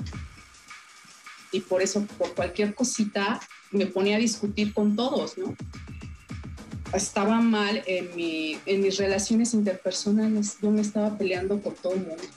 Con, mis, con mi madre, con mi padre, con mis hermanas, con mis vecinos. Y entonces cualquier cosita que no me gustaba, yo me ponía roja, me ponía histérica, empezaba a gritar. Yo me empecé a dar cuenta que necesitaba ayuda. Mi fondo de sufrimiento, tocar fondo, para mí fue tener varias relaciones fallidas. O sea, hace poco tuve una relación y también pues me mandó por un tubo por iracunda, porque también con mi propio hijo, que lo amo, no me llevaba bien. Me doy cuenta que no era poquito enojona como yo pensaba, que era mucho. Tuve que trabajar mucho para quitarme ese resentimiento, que ese enojo pasado contra mi madre. Cuando comprendí su vida y que pues ellos era su problema como fueran, el problema era cómo era yo y que me estaba afectando a mí misma y pues a kilómetros a la redonda, ¿no? Más que a nadie, a mis seres queridos. Muchísimas gracias. Gracias por este testimonio que, bueno, nos platica que sí se da cuenta, que está enojada, nos llama mucho la atención la palabra con la vida y que se da cuenta ya ahorita ya lo tiene resuelto. Entonces, muchísimas gracias una vez más. Y hay muchas preguntas que nos dejó Anaí en el tintero y que aparte, bueno, también teníamos aquí, ¿no? Eh, yo les decía, bueno, ¿qué decir que sí? Dijimos los, los disparadores y entonces para, para ayudar a la audiencia, ¿qué sí puedo decir? Si me doy cuenta que estoy frente a alguien dentro del entorno familiar o de trabajo, que sí percibo que se está enojando, ¿qué sí puedo decir que pueda ayudar o mejor me quedo callado? ¿Qué recomienda? Pues yo recomendaría que le puedes preguntar cómo se siente, ¿no? A lo mejor suena como muy obvio, ¿no? Pero probablemente el otro no se ha contactado con lo que está sintiendo, ¿no? Y no porque lo vayas a juzgar, o sea, porque además siempre es a juzgar, bye. Pero si lo contactas con lo que estás sintiendo, probablemente en este acto de autoobservación, pues entonces pueda maniobrarlo el enojo de otra forma, ¿no? También le puedes preguntar si lo puedes ayudar de alguna manera, ¿no? O sea, si te dice cómo se está sintiendo, si lo puedes ayudar de alguna forma, si necesita tiempo, ¿no? O sea, digo, porque si tú estás platicando con alguien que se está enojando y te das cuenta, si quieres detenemos aquí el, la conversación, ¿no? Sí. También. Otra, otra alternativa es cuando, eh, digamos, tú me estás tirando mala onda, es- estás enojada conmigo, pero yo estoy captando que el enojo no es tan contra mí, le puedes decir, oye, independientemente de esto, te seguimos queriendo. ¡Up! Lo desarmas. Porque en el fondo, cuando uno se enoja, uno siente que no va a ser querido. Y el ser querido es una necesidad básica del alma humana. ¿sí? Cuando a uno, se siente agredido, siente que el amor se, se eclipsó. Pero si yo brinco eso y le digo, el amor allí está. Y más allá de que tú y yo nos peleemos o nos enojemos, mi cariño por ti es incondicional. Eso ya como que tranquiliza las cosas. ¿Me gustó mucho ahorita como mencionaba lo de, de contactar con la emoción, porque a veces también una técnica es que más que hacer que, que el otro se dé cuenta es, oye, esta conversación me está haciendo sentir mal. Entonces podemos detener la conversación porque no me estoy sintiendo bien. Entonces damos un tiempo y ya podemos pues, después retomar la o sea, cuestión del hablar de lo que yo me de lo que yo más estoy que de sintiendo. lo que se está sintiendo el otro. Sí, que, Es que tiene a dos veces- funciones. Una es le haces eco, entonces otro, el otro se para y paralelamente eso da un tiempo fuera. Das Exacto. tres, cinco segundos de time out y eso como que reaccionas. Pero también lo que sucede es que convertimos al enojado en el malo del cuento, ¿no? Ya se enojó, o sea, entonces él es el que está mal, ¿no? Entonces también cuando tú haces eso de, oye, yo me voy a retirar o necesito, o le dices cómo te sientes con lo que está sucediendo, bueno, tú te haces responsable de lo que le dices, pero no lo, o sea, porque el otro se puede sentir atacado cuando le está reflejando también su enojo. Claro. ¿No? Oigan, y hablando de esto que estás diciendo, Anet, eh, en uno de los en el corte hablamos del género Ah, y se claro. comentó la diferencia y me gustaría ponerlo sobre la mesa para que el público lo escuchara porque creo que es muy importante.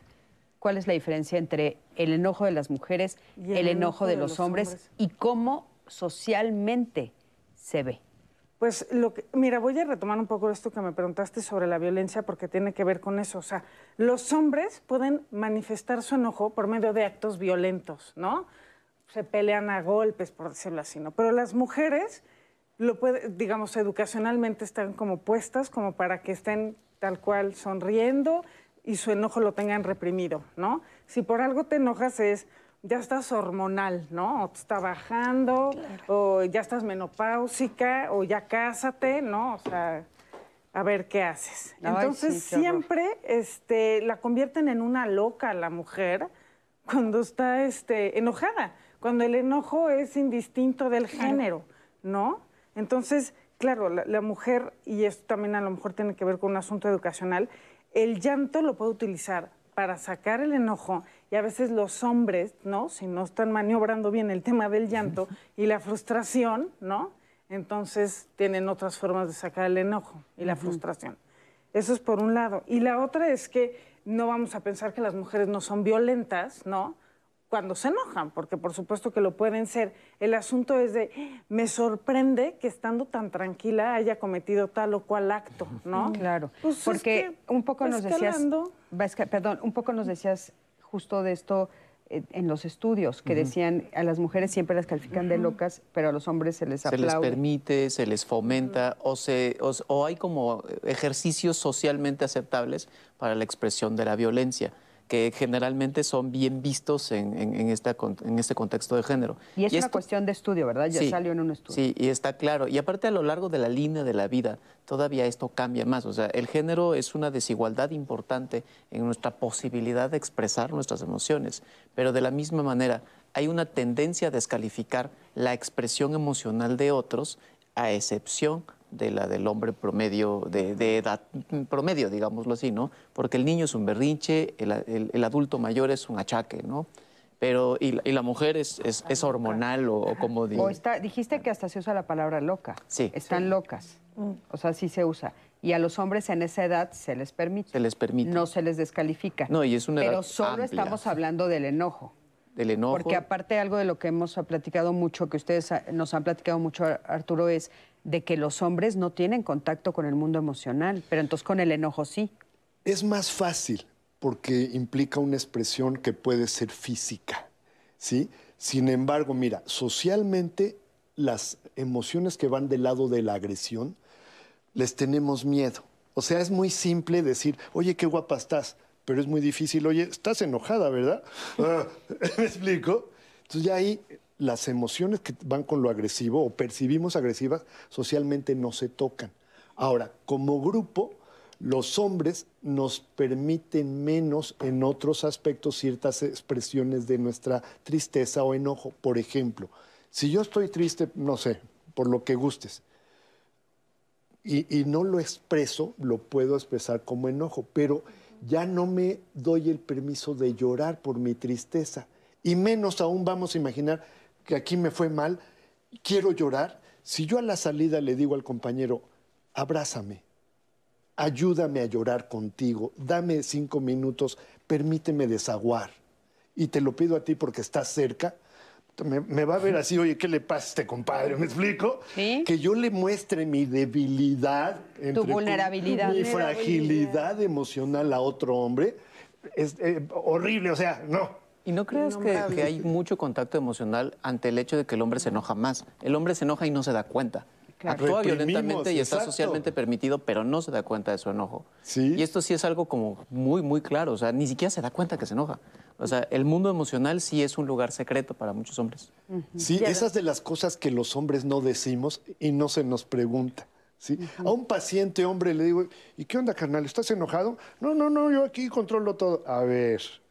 Y lo estoy viendo que está ansioso, que trae miles de problemas con su chava, que le va mal en la chamba, pero dice que no está enojado. Ah, ¿sí otra también que quizás ya tenía rato tratando de, de tomar, que es la, la fácil eh, como no ver nuestras emociones y dormirlas a través del consumo de sustancias. Que- Bueno, que, esto el pasó, siguiente el, es- el otro proceso por lo sí. cual normalmente no entramos en contacto con nuestras emociones porque nos molestan, particularmente esas emociones molestas, el miedo, eh, el enojo. Es, pues, si te estás enojando, te tomas dos unidades de alcohol disfrazadas de, no fallan, ¿eh? de lo No que fallan. quieras y, y te tranquilizas, ¿no? Sí. Y esto también fue el segundo punto más alto de solicitud de, de apoyo durante la pandemia. El, el consumo, consumo de de alcohol. Sí, dicen que se incrementó impresionante, ¿verdad? Muy fue, una de las cosas más... Sí, adelante. combo que él dijo sobre todo lo que estaba sucediendo en la pandemia, ¿no? Acá todos apiñados en la frustración, súmale que allá afuera hay un bicho,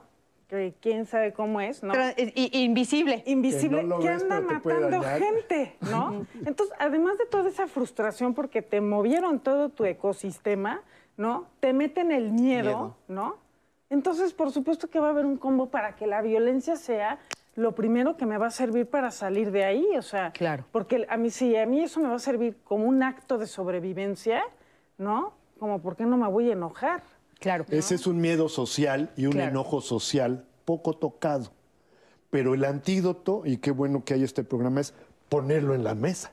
Que todos lo hablemos. Oye, nos sentimos socialmente impotentes, rabiosos, enojados, desesperados, etcétera, porque no le vemos fin a esta pandemia, por decir. Y sabes, por ejemplo, también, Arturo, en- sumándole a eso que están diciendo ustedes, el, eh, la forma como se manejó lo de las vacunas, la forma como a nivel individual y de familia se, se manejó el sí puedes salir, no puedes salir, tú sí puedes ver a fulanito, tú no, pero yo digo que tú sí, pero tú no. Ese fue un, una dinámica muy fuerte que creo que va a necesitar mucho estudio de nosotros los terapeutas, que fue muy, des- muy desgastante, muy fea, que sigue siendo hasta hoy. y sigue generando resentimiento, rabia, impotencia sociales. ¿ok?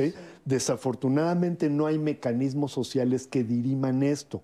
Por eso es muy afortunado que hoy aquí este mecanismo social permita por lo menos la expresión, porque para gran parte de la audiencia, ah, mira, está hablando lo que yo siento, ah, el darte cuenta que no fuiste el único o que hay diferentes manifestaciones en los otros de lo que tú sientes, te da un nivel de paz. Hay que normalizar hablar Sí. de esto. Sí, Deberíamos de hablar. Es que un poco la incongru- me gustaría eh, también poner sobre la mesa la incongruencia que ha sido, ¿no? O sea, yo no te, no te quiero ver a ti o no te dejo ver a mi mamá, pero yo sí salgo al restaurante y sí voy con mis amigos. Eso ha provocado mucho enojo en las familias, pero para no, eh, creo que nos llevaría a otro programa, pero creo que me conecté porque a mí me ha pasado en esta Sí. pandemia, ha sido terrible. Pero sí, fue terrible. Pero tenemos este, algunas de las cosas que, que nos, nos pidió, eh, Exacto. ¿no? Por ejemplo, hablaron del llanto y dijeron, eh, nos dijeron en las redes, preguntaron, ¿por qué lo expresamos con el llanto? porque eh, el, llanto libera, ¿sí? Pero como decíamos, eh, por género los hombres no nos permiten llorar, ¿eh? Si yo llego con él y le digo, déjame llorar contigo, aguántame, digo él porque es gente civilizada, ¿verdad? aquí el doctor está cultivado. si quieres, si él sí te lo va a hacer al final eh, del programa, ya me dijo en bienvenido, secretito. no hay tos. Sí te va a abrazar. Eh, No hay problema, pero como hombres no nos podemos abrazar y decir, Oye, pero antes de eso, el, el enojo, ¿esa es su expresión? Es que la expresión del enojo no es el ¿En llanto. llanto? El, eno- el- el- el enojo y la frustración, particularmente la frustración, sí. O sea, Los yo- estudios dicen que no, que el enojo es la hablada, ¿no? O sea, te, da- te que dan la- ganas de llorar. Sí, pero que porque no lo, no lo hemos aprendido a expresar. Los grandes, o sea, haz de cuenta, Brené Brown y los grandes estudiosos de las emociones, todos los que están en Pensilvania están diciendo, no es a través del enojo, digo, no es a través del llanto el enojo. El llanto es para la tristeza, no es para el enojo. Y entonces dice, están diciendo que lo estamos expresando a través del enojo porque no estamos canalizándolo por donde debería ser, que es el habla. Estoy enojado. Pero es muy probable que molesto. tardemos mucho en Sí. encontrar el habla, particularmente Sí, cuando las situaciones son muy estresantes. A veces te toma mucho tiempo. O sea, a veces ni siquiera puedes llorar. O sea, es- es- digo, ojalá pudieras llorar, ni- muchísimo menos lo puedes hablar. Entonces, yo creo que hay que darle tiempo a cada quien de que vaya teniendo todo este proceso, de expresiones emocionales. son procesos. Y la emoción te va a llevar a lo más elemental que pueda salir. Y a veces Sí. eso es el llanto o la violencia. sirve, sí. Entonces, y si no es que hay otro intermedio que es la parálisis, ¿sí? O sea, eh, cuando Es te, muy común. te- cuando llegas a- a- al fondo, tocas fondo, eh, los mecanismos básicos son o huyes o te enfrentas, pero a veces ni siquiera eso, te quedas congelado. ¡Ah! Y en ese enclochamiento o quedarse paralizado, a veces necesitas tiempo solo. Ok. Eso también es otra manera de que clínicamente reconocemos el enojo. Ok, otra pregunta que nos hicieron, para no dejarla en el tintero. ¿Qué hago con un enojo conmigo mismo? Ah, bueno, yo creo que ese es el primer enojo que hay que resolver, porque como me enojo para afuera es como ando conmigo, ¿no? Entonces, primero hay que reconocer cuáles son las fuentes de ese enojo. Y acá hay una cosa que a mí me parece bien importante y es la parte como de la compasión. Digo, toda la práctica de mindfulness lleva de alguna manera una conducta compasiva con uno mismo y otros procesos terapéuticos también, pero es entender por qué estoy enojado, ¿no? ¿Qué es lo que yo estoy esperando que no llega o de mí o de la vida o de donde lo esté yo manifestando? ¿Y cuáles son mis expectativas conmigo mismo? ¿De qué formas a lo mejor me estoy descalificando, ¿no? Y entonces, ¿cómo me estoy autoagrediendo? Que por supuesto también me estoy enojando conmigo mismo, ¿no? O conmigo misma. Entonces... Yo sí creo que el enojo con uno mismo puede ser fuente de estas depresiones de las que a veces hemos hablado, ¿no? Porque me estoy tragando todo lo que me está pasando, el asunto con las adicciones también. Entonces, poder entender que yo no tengo que poder con todo, ¿no? Esa es una cosa que a mí me parece que de repente vivimos en una sociedad que como ya tienes un teléfono que le pica, se hace magia, pareciera que yo soy una aplicación que me pico y tengo que resolver todo. Y no. Esto, esto que dices de, ubicar, de ubicar la, el, evento o la, la palabra o lo que pienso que me está haciendo enojo es muy importante porque también hay diferentes niveles, ¿no? Y entonces ya tendría yo la oportunidad de saber qué tengo que hacer. Sí, o sea, porque no es lo mismo, bueno, hay niveles de enojo que te pueden llevar al suicidio, por supuesto, ¿no? Pero ¿qué es lo que me está enojando? Entonces es, a lo mejor no me está enojando que no estoy logrando comunicar lo que estoy sintiendo, por ejemplo, que no puedo gestionar mis emociones. Pero hay gente que ni siquiera es consciente de eso, ¿no? Entonces ahí es cuando va escalando. Entonces...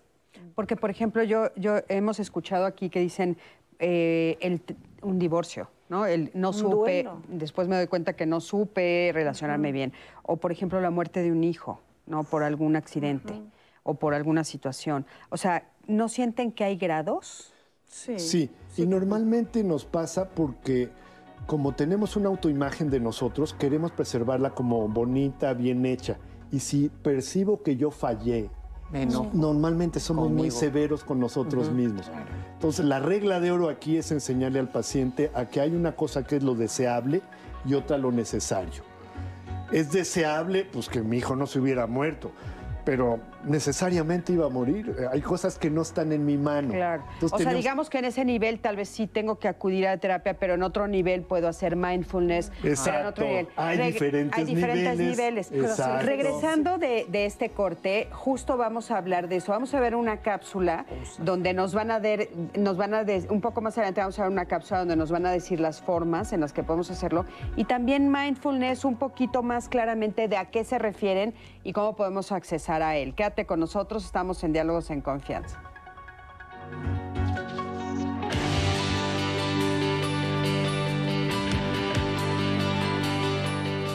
Si te encuentras en una situación que dispara tu enojo, retírate de ese lugar. Camina, aléjate y después regresa cuando estés más tranquilo.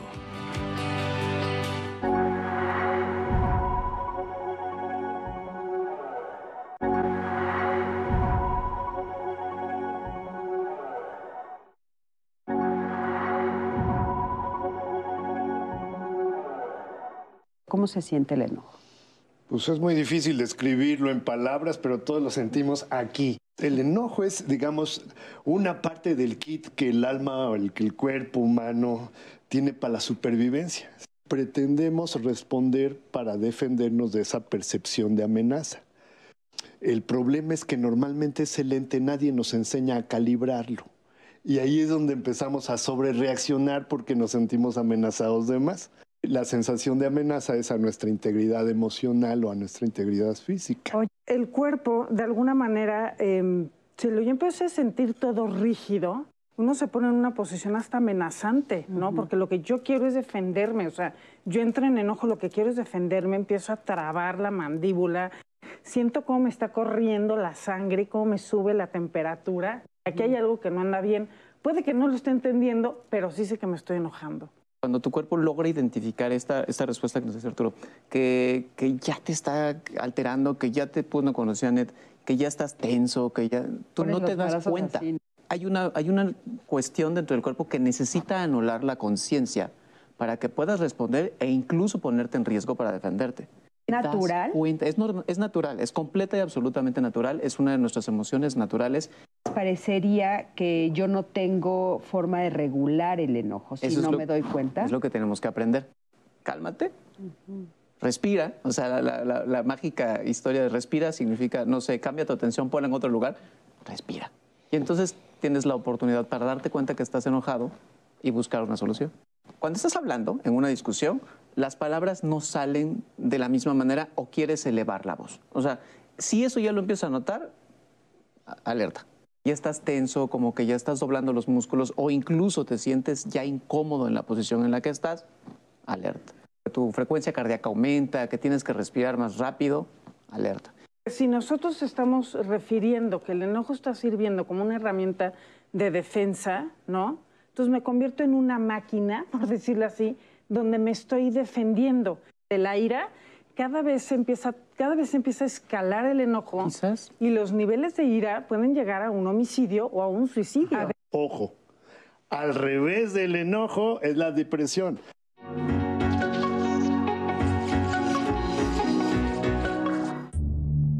Todas nuestras emociones tienen un impacto en nuestro cuerpo físico. La ira, el enojo particularmente, activa nuestro sistema nervioso simpático, que es el que nos prepara para pelear o para huir, y conecta principalmente con eh, nervios, músculos de la mandíbula, del cuello, de los hombros, de los brazos y de las piernas. Y tener la conciencia para parar un momento y decidir hacer algo con nuestro cuerpo antes de cualquier otra cosa, antes de hablar, antes de actuar, buscar hacer algo con nuestro propio cuerpo. Una posibilidad sería movilizar la mandíbula hacia un lado y hacia el otro. Algunas repeticiones hacia un lado, hacia el otro. Normalmente solemos acumular mucha tensión en esta zona. Con movilizarla se puede liberar esa tensión. Movilizar los hombros también, tal vez elevándolos o soltándolos. Unas cuantas veces, quizás sea suficiente. Y algunas personas les ayuda también sumar su inhalación cuando hacen el movimiento y su exhalación con otro movimiento. Esto también activa músculos eh, del trapecio, que es un músculo muy grande, que eh, puede ayudar a liberar esta, esta energía que, que se genera. Finalmente, algo que también podrían intentar hacer es una flexión al frente con el objetivo de cambiar la circulación del propio cuerpo y eso influirá en la forma en la que estamos respirando. Entonces, una posibilidad es flexionar las rodillas e inclinarse hacia adelante, tal vez ayudándose con sus codos en, sus muslos. Algunas personas prefieren doblar sus rodillas, otras personas prefieren estirar sus piernas, lo que a cada quien les sea accesible. Y donde hayan elegido estar, podrían hacer algún movimiento también con su cabeza o quizás con sus brazos. Y cuando quieran ir regresando, podrían ir encontrando su trayectoria para volver a incorporarse. Bueno, pues muchísimas gracias. Y es muy importante que sepamos todas estas técnicas que podemos nosotros aplicar en ese momento. Todo lo que nos han dicho los especialistas aquí, lo que vimos ahorita en la cápsula y por supuesto, bueno, pues que vamos a hablar ahorita de mindfulness. Pero antes, hay, ahorita nosotros tenemos para ustedes también algo muy importante que es una persona que está en el centro de contacto con la audiencia que te puede ayudar justamente ahorita a hacer contacto. Si ahorita necesitas hablar de algo del enojo o hablar de algún familiar que se enoja y no sabes cómo manejarlo, para eso está hoy con nosotros Alma Berta Valdés Hernández. Ella está justamente respondiendo a las llamadas y dando estas técnicas que te pueden ayudar. Así es que aprovechalo, aprovechalo. Va a durar, ahora sí, en la media hora que falta de nuestro programa. Ha estado con nosotros todo el tiempo. Entonces, por favor, aprovechalo. Y justo después de ver esto, platícanos del mindfulness. Ahora sí. Ay, sí. bueno, la práctica de mindfulness em, tiene que ver con este asunto de poner la atención en una cosa, ¿no? Puede ser la respiración, las sensaciones del cuerpo, ¿no? Y la idea es que yo coloque mi mente en algo, no que mi mente me ande llevando para donde sea, sino que yo soy la que decido dónde llevo mi atención sin juzgar sobre todo, ¿no? Lo que estoy observando. Y esto es bien importante porque cuando nosotros le pedimos a las gentes que están incursionando en el mindfulness que observen su enojo, se enojan porque están enojados, ¿no? No lo juzgues, ¿no? O sea, el juicio es algo que, digamos, va a estar funcionando y va a estar apareciendo. Aquí el asunto con el mindfulness es observa, aterriza en lo que estás observando, porque cada vez que, ah, digamos, empiezas a llevar tu atención a la respiración que mencionaba o al cuerpo, estás llevando tu cuerpo al momento presente, estás cortando el circuito de pensamiento que pudiera ser la rumiación que te está haciendo enojar, ¿no? Y no juzgues lo que estás observando, ¿no? Entonces, eso va primero a ser como un impas, ¿no? En el discurso que tienes o en el evento que tienes que te está enojando y puede abrir un espacio en el que tú, a la hora de que estás observando lo que estás, lo que estás viviendo, ¿no? También detiene la acción, ¿no? O sea, puede que en ese momento no se trata de entender qué es lo que te está pasando, sino solo detener lo que generalmente a lo mejor hubieras hecho si te hubieras ido a lo mejor a los golpes o te hubieras puesto violento o a gritar. Solo ahí estás observando la respiración, el cuerpo, las sensaciones en el cuerpo cuando me estoy enojando, ¿no? Entonces, esta práctica de mindfulness, digamos que después de poder llevar a cabo esta práctica después de un buen rato, lo que ayuda es, me estoy dejando de juzgar a mí por estar enojado y entender que yo no soy mi emoción. Yo tengo una emoción, ¿no? Es como, aquí háganse de cuenta que yo soy el enojo, la alegría, el miedo y otra emoción, ¿no? Entonces, es, digamos, como una sala donde se aparecen las emociones, pero no soy, ¿no? O sea, entonces, pero es muy común que nosotros nos estemos identificando, porque qué enojona eres, o es que es bien enojón. Eres un enojón. Eres, no, no es eres. Hiciste una conducta específica, pero no es eso tú. Eso no te define a ti. Claro, importantísimo. Entonces te vuelves más compasivo contigo mismo a la hora de entender eso y entiendes que puedes gestionar lo que estás sintiendo de otra forma, ¿no? Claro. Ahora, eh, hay muchas formas de acercarte a la práctica del mindfulness. O sea, puedes buscar libros? ¿Qué puedes Puedes buscar libros, puedes buscar un centro de meditación, puedes armar un grupo con alguien y pedirle a alguien que te enseñe a meditar, ¿no? También, por ejemplo, cuando hacen yoga, ¿no? La yoga también es una forma de hacer mindfulness porque te están pidiendo que lleves tu atención al momento presente en lo que está sucediendo en tu cuerpo, ¿no? En el mat de yoga. ¿No? Entonces, eso también Por puede ejemplo, ayudar. ahorita estar aquí, que estamos nosotros, es una acción mindfulness, ¿no? También. Sí, estamos llevando nuestra atención a este momento presente, sí, si no estamos con el pendiente de si no pagué el estacionamiento y el teléfono. aquí no se paga estacionamiento, por cierto. Sí. En ese sentido estamos también eh, eh, aprendiendo, al, tener esto aquí, a, a, hacer un ejercicio que también es de mindfulness, mindfulness y es como mirar el cielo el cielo normalmente es azul, ¿sí? Y pasan nubecitas grises, negras, pero el cielo sigue siendo azul. Entonces enseñamos al paciente a que no pierda la brújula. Las nubes siempre van a estar transitando y siempre va a haber nubecitas más claras, más oscuras o negras pero que lo que es importante es que el cielo es azul. Y que es importante que es una práctica que podemos hacer todos, porque creo que, que a todos nos beneficia a tener alguna acción de mindfulness, ¿no? O sea, el darnos la oportunidad de sentir sin juzgar lo que estamos sintiendo. Esto creo que resume en gran parte eh, la experiencia que nos puede dar ejercer dentro de cada uno de nosotros el mindfulness. Hay una práctica de mindfulness que es, digamos, parece como muy rápida de explicar, pero me parece que es así como, como de bolsillo, ¿no? que se llama drop. Entonces, suponiendo que estamos en un evento donde ya estamos engorilándonos, entonces lo primero es detenerte, ¿no? Y después es la respiración. O sea, cuando yo me detengo y después voy a la respiración, estoy yendo a mí, ¿no? Ya no estoy con el vecino, lo que esté sucediendo.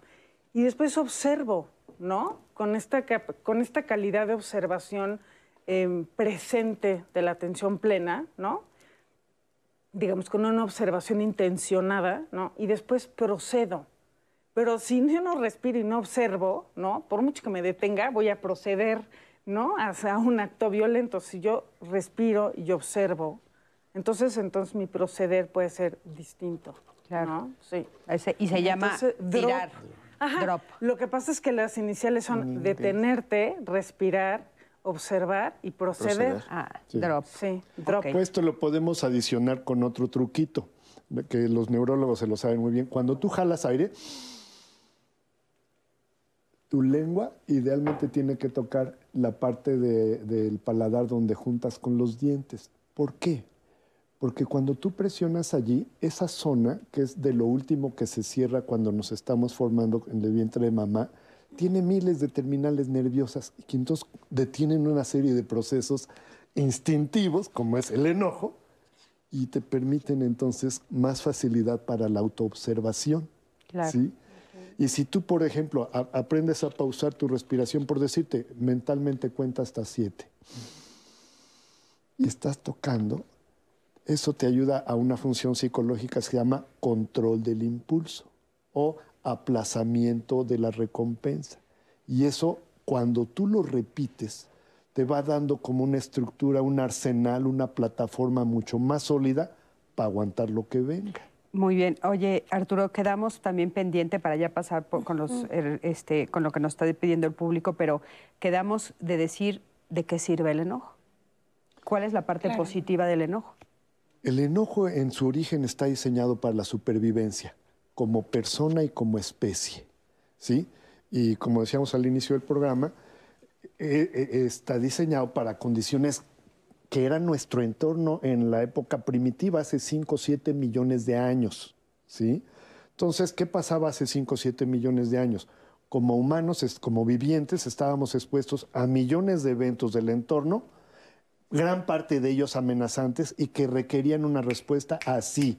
No es de la voy a pensar, no es de que voy a hacer un congreso, no es de voy a explicar un cuestionario, no, es ahorita y la resuelve. Venía la plaga, el animal, un enemigo, el frío, el hambre y necesita respuestas rápidas.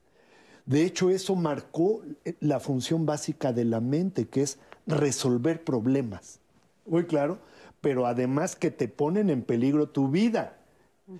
Desafortunadamente esta habilidad la perdimos con la llegada de la, del, básicamente de la agricultura, de la rueda, eh, nos volvimos sedentarios, pero el aparato psíquico quedó anclado allá, pero ya en un entorno muy diferente. Entonces de repente no entendemos porque esto está desfasado de cómo es nuestra cultura. ¿sí? Entonces es bien importante que, que apelemos. La naturaleza del enojo en principio es válido. O sea, el enojo no es un pecado. Es válido enojarnos.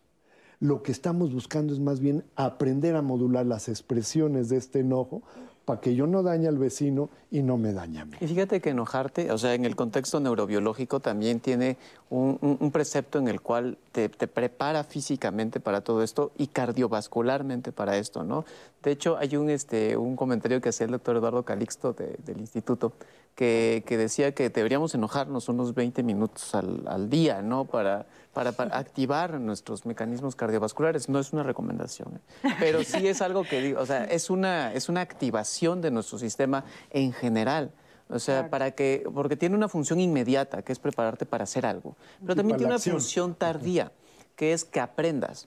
O sea, también el haber vivido el enojo, tú lo asocias a una experiencia y entonces en el momento en que reconoces la experiencia, nuevamente va a salir la emoción para que tengas la misma respuesta. Ahora, entonces, hay otro, sí hay un otro nivel que, que dentro de los estudios me gustaría sumarlo, este, que también es, eh, bueno, estás cruzando una línea desde Ah, claro, mi imaginario, sí. ¿no? Desde mi pensamiento, tú estás cruzando una línea. Entonces, es una forma de poner un límite también. ¿no? O sea, sí. identificar el límite. Una línea cruzaste que ya no me gustó. Sí. Entonces, por eso yo insisto en que es muy importante hablarlo. O Sí. sea, no me está gustando Y aprenderlo. que algo cruzaste. O sea, Cuando ¿no? estás siendo Ay, eso es lo que sirve ahora. Mira, para poderlo hablar, hablar es una función ya muy tardía, muy sofisticada. Pero ¿sí? que sí hacemos. Es necesaria. Sin embargo, eh, eh, le enseñamos al paciente primero a, pri- a que vea por dentro. Que esta es una cosa fascinante que las investigaciones sobre las bandas y sobre las drogas nos enseñan. Un adicto normalmente pasa mucho tiempo en introspección y entonces tiene la oportunidad, que normalmente no nos damos, de ver con nitidez el mundo interior. Claro, en la droga no lo articulas, pero por lo menos lo pones, ¿sí? Y entonces cuando nosotros nos damos chance de mirar podemos empezar a ver que hay un- una baraja muy amplia de sentimientos que normalmente no sabemos ni cómo, so- no cómo se llaman. Entonces la palabra de repente queda muy corta para poner, sí, me siento, ah, pero eh, el ah, o sea, contiene muchas cosas. Primero, primero tengo que ver yo, a ver, eso existe. Dos, me traba. Tres, desearía yo dentro de esa nube de telarañas de sentimientos elegir dos o tres que son las que voy a poner en palabras.